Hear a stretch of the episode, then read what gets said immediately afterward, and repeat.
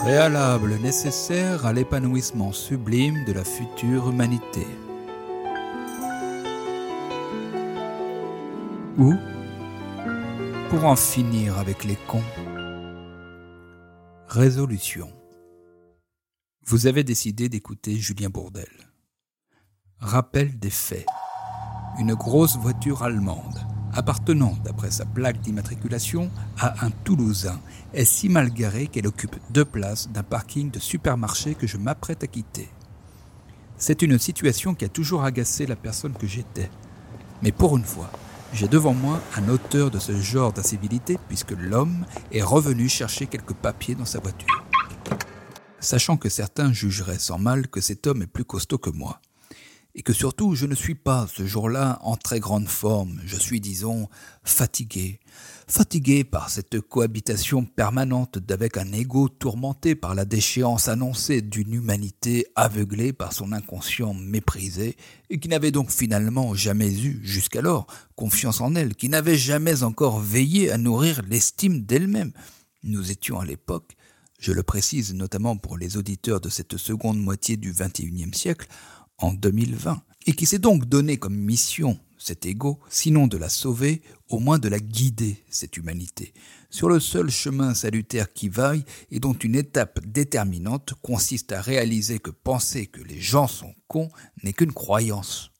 À moins que, plus prosaïquement, cette fatigue ne soit que la conséquence d'un excès de gourmandise pour avoir demandé à deux reprises la veille au soir à Tata Vivi de me resservir son délicieux couscous, mais ce pourquoi mon estomac tient à me rappeler qu'il n'avait pas donné son consentement.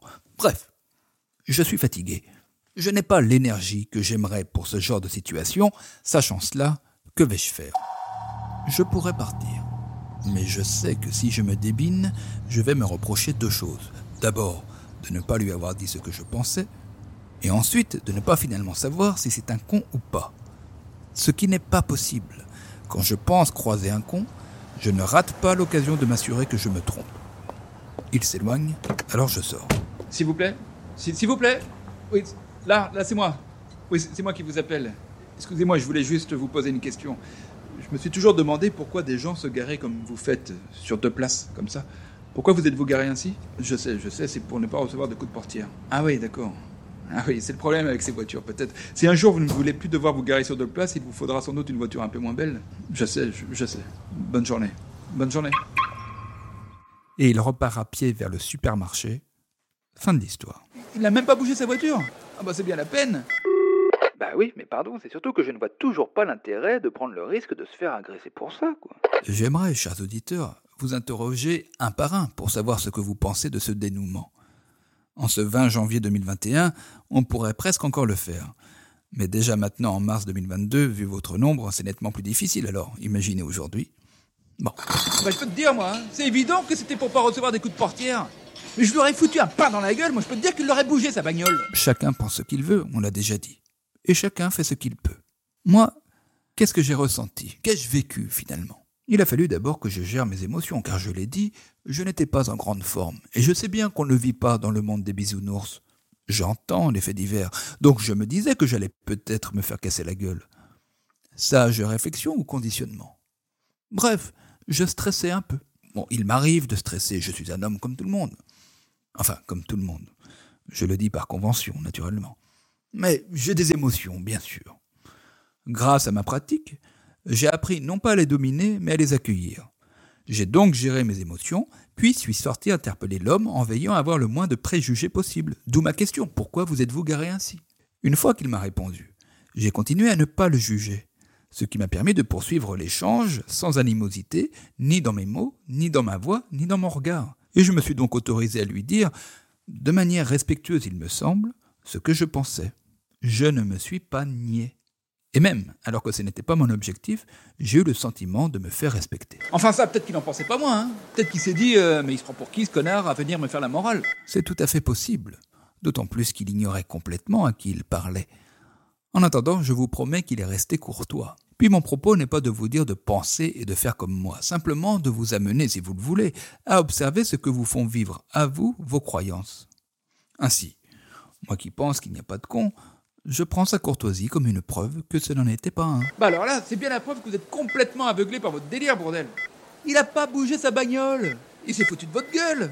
Et puis il y a de quoi. hein. Mais carrément. Alors moi, je vais vous dire, c'est lui, moi. C'est- C'est Bourdel qui m'énerve.